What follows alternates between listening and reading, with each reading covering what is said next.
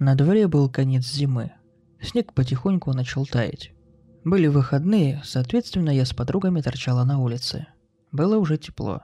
Местами гололед, но в целом чувствовалось наступление весны. Сначала мы пошли в торговый центр. Пошлялись там некоторое время. Потом пообедали в местном кафе. Ближе к 6 часам вечера мы договорились с остальными друзьями встретиться на школьной площадке. В запасе был еще час, и мы не торопясь направились на площадку.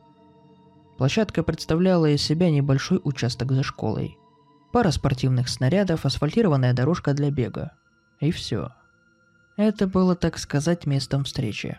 Так как все жили рядом, то всем было удобнее подходить именно туда. Пока шли, решили подурачиться и покидать друг друга снежками.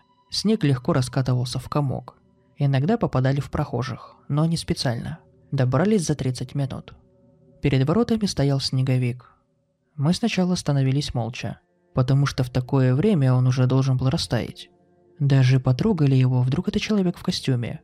Потом подружка достала телефон, и мы сделали с ним несколько фотографий. Снеговик был очень красиво слеплен. Я бы даже сказала идеально. Остальное все по классике. Нос, морковка и красный шарф. Ведра только на голове не хватало. Перед школой никого не было, на площадке тоже было пусто. Мы продолжали беситься, чтобы хоть как-то убить время. Я стала замечать снеговика возле забора. Не придала этому значения, потому что когда пришли, могли не заметить. Но когда я его увидела по ту сторону забора, мне стало не по себе. Возможно, это было обман зрения. Тане позвонили. Она стала ходить из стороны в сторону и разговаривать. Я облокотилась от дерева и подкидывала снежный комок. Замахнулась и уже приготовилась запульнуть его в подругу, как мне в спину прилетел комок.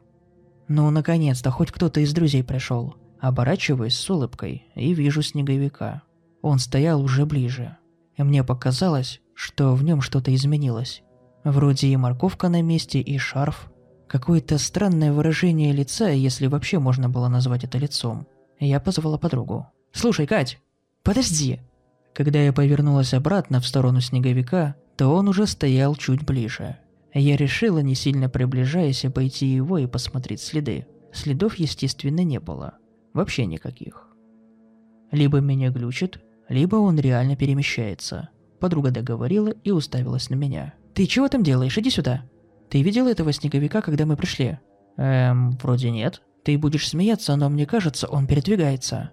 Ты разыграть меня решила? Нет, я серьезно. Вот, сходи, посмотри возле ворот. Есть там тот снеговик или нет? О боже, сейчас. Катя с недовольством дошла до угла школы. Секунд 30 постояла и пошла обратно. Ну что? Ну нет там снеговика, ты думаешь, что это он тут стоит? Раз его возле ворот нету, а он здесь, то как он добрался сюда? Уф, да это, наверное, макет. Сидит в нем какой-нибудь дятел и разыгрывает людей. Я тоже об этом думала, но возле него нет ни следов ботинок, ни полос. Да плевать на него, мне домой нужно. Если хочешь, жди остальных или пошли со мной. Да мне что-то расхотелось гулять. Какой-то жуткий он. Пойдем тогда по домам. Катя позвонила друзьям и предупредила их, что мы пошли домой. Как только вышли из территории школы, меня не покидало ощущение слежки. Катя также была сама не своя и пыталась не подавать виду. Нам оставалось пройти длинный дом. Знаете, такие девятиэтажные длинные дома со страшными подъездами и лестничными площадками. Одновременно в нас попадает два комка снега. Подруги по голове, а мне по спине. Мы обернулись. Прямо на пешеходной дороге стоял наш знакомый снеговик. «Кать, давай ускорим шаг. Давай!» Подруга была удивлена и испугана. Мы прибавили шаг и постоянно оборачивались. Снеговик каким-то образом перемещался, но потом пропал из виду. В конце длинного дома нам нужно было завернуть и пройти еще немного до своего двора. Жили мы с Катей в одном доме, более того, в одном подъезде. Только ее квартира была выше на два этажа. Завернув, мы одновременно вскрикнули. Снеговик стоял уже там. Катя с ругательными словами подошла к нему в надежде, что это костюм или макет и со всей силы ударила ногой. Снеговик развалился на две части. «Все, пошли!» Катюха была злая. Кажется, снова родители попросили с младшей сестрой посидеть. Она шла чуть впереди, а я за ней. На крыльце она стала копошиться в карманах в поисках ключей. Я обернулась и закричала. «Я же его разнесла, что происходит? Если это какой-то розыгрыш, советую прекратить!» «Посмотри, он выглядит агрессивно!» Прямо возле крыльца стоял этот проклятый снеговик. Катя так и не нашла ключи. Я не стала ничего говорить и достала свои. Открыла дверь, и не сговариваясь, мы буквально залетели в подъезд. Чуть ли не толкая друг друга, побежали по лестнице. Первой до своей квартиры добежала я, и это логично. Катя не стала ничего говорить и побежала дальше. Открыв дверь квартиры, я подождала, пока подруга зайдет к себе, и только потом сама зашла. У нас было два замка, одним мы не пользовались, но на данный момент второй очень пригодился. Скинув куртку, я стала звонить родителям, чтобы узнать, когда они вернутся. Трубку никто не взял. Решила набрать Кати и обсудить данную ситуацию. В этот момент в дверь позвонили. Я не знаю по какой причине, но сердце бешено заколотилось. Я простояла спиной к двери около трех минут, а оказалось целую вечность пока не услышала в подъезде шлепки. Знаете, такие звуки, когда босой мокрой ногой слегка притаптываешь. Аккуратно я взглянула в глазок. С лестницы, которая вела вверх, текла вода.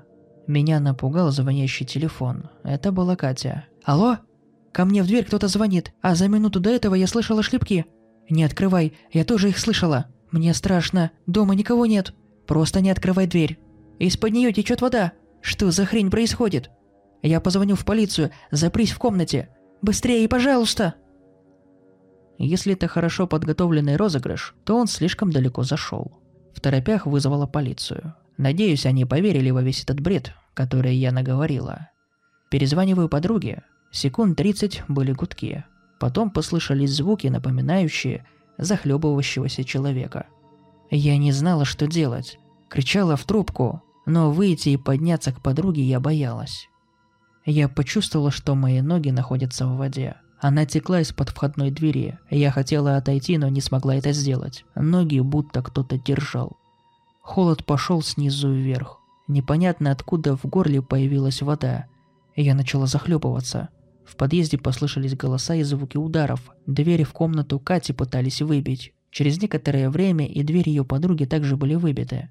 Обе девушки захлебывались. В обеих квартирах нашли одинаковую надпись из тающего снега. Я просто хотел поиграть с ними.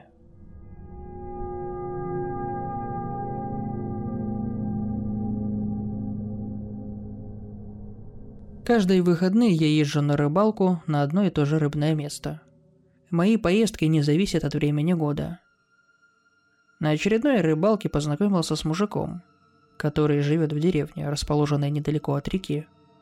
Он сам редко ходит рыбачить из-за боязни попасться в лапы какого-то монстра.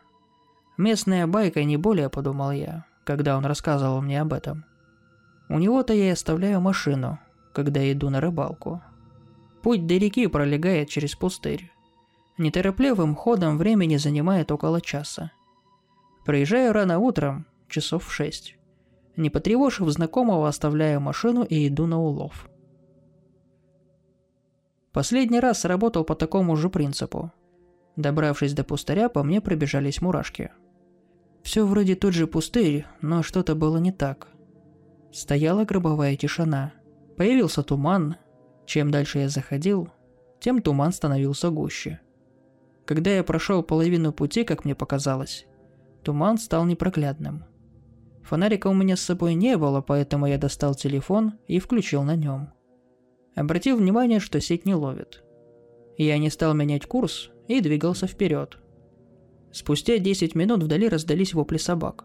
Поначалу лай слышался с левой стороны, потом постепенно лай расплылся вокруг меня. Я прибавил ходу. Не хотелось нарваться на стаю голодных псов. По времени я шел около 40 минут и должен был вскоре выйти на реку. Лай постепенно прекратился, но появились новые звуки. Волочащий звук будто что-то тащит по земле, и звук цепей. Я остановился. Мурашки пробежали по телу новой волной. Звук исходил плавно рядом со мной, будто меня кто-то обходит и присматривается. Я не сдвинулся с места, дабы не сойти с курса, но повернул корпусом и повертел медленно фонариком. Второй рукой достал нож. Когда я повернулся вправо, то увидел очертания чего-то тонкого и высокого – Через секунду послышался звук цепей, и на меня из тумана вылетела собака. Благодаря реакции я успел увернуться и нанести удар ножом. Псина упала рядом и заскулила. Из тумана раздался дикий животный крик, и цепь вместе с собакой рванула обратно. Собака была вся обглодана, на морде виднелись кости. Увидев и услышав это, я впал в ступор. Тем временем шаркущий звук приближался. Он был уже близко, и в этот момент на мое плечо кто-то положил руку и истерическим голосом крикнул «Беги!». Я рванул так, как будто в мире оставалась последняя тарелка с едой, и ее вот-вот съедят. Звук упавших цепей на землю и многочисленный лай собак, который приближался, дал мне сил. Я бежал, не оборачиваясь. Картинка передо мной начала проявляться, и я увидел очертания реки. Дыхалка начала сдавать, и я решил сделать рывок вперед и буквально вылетел из тумана. Упал на какую-то корягу и взвыл от боли. Перевернулся на спину и только хотел отползти назад, как за ногу схватила одна из этих псин и попыталась затащить в туман. Я начал бить ее по обглоданной морде попутно наблюдая, как на границе с туманом стоит какое-то нечеловеческое существо метра три ростом, опираясь на подобие костыля. Его ступни просто лежали на земле. Вся его гримаса на морде давала понять, что я их завтрак. Он облизывался и одной рукой изгибал и разгибал пальцы. Типа «оттащи его поскорей сюда». Не знаю как, но я отбился и на четвереньках пополз в реку. Меня трясло, и даже когда туман сошел на нет, я не вышел из воды, хоть пустырь и был пуст. Под вечер на машине приехал тот самый знакомый, так как меня долго не было. Обычно я возвращаюсь уже к обеду, только тогда я вылез из воды. Единственное, что он мне сказал, когда я вижу начинающийся туман, я разворачиваюсь и иду домой, иначе он сожрет тебя.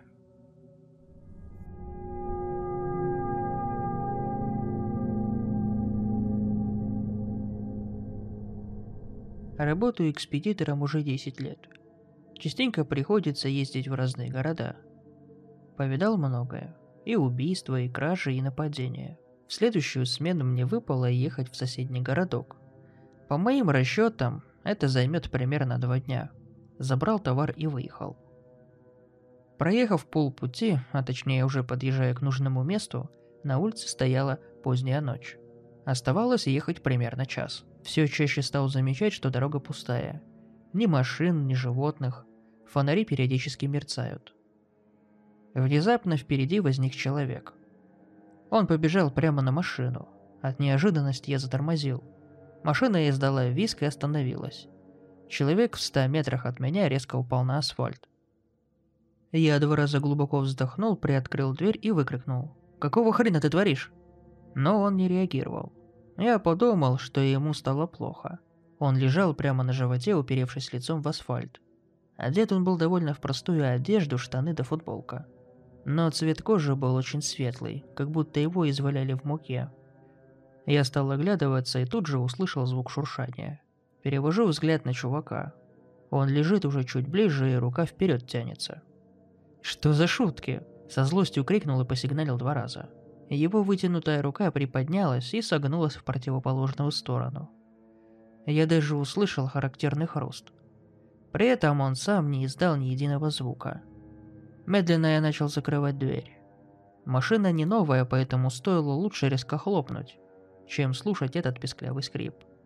Человек поначалу не реагировал, его голова делала движения рывками в разные стороны.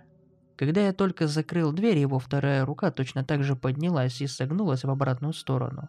А голова его перестала дергаться, на секунду опустилась и тут же поднялась. И уставилась на меня. Я вздрогнул. Глаза у парня были черные. Он медленно стал выворачивать свое тело, как по спирали. При этом его руки все так же были неподвижны. Мурашки пробежали по мне. Тряханули мое состояние. Я повернул ключ зажигания.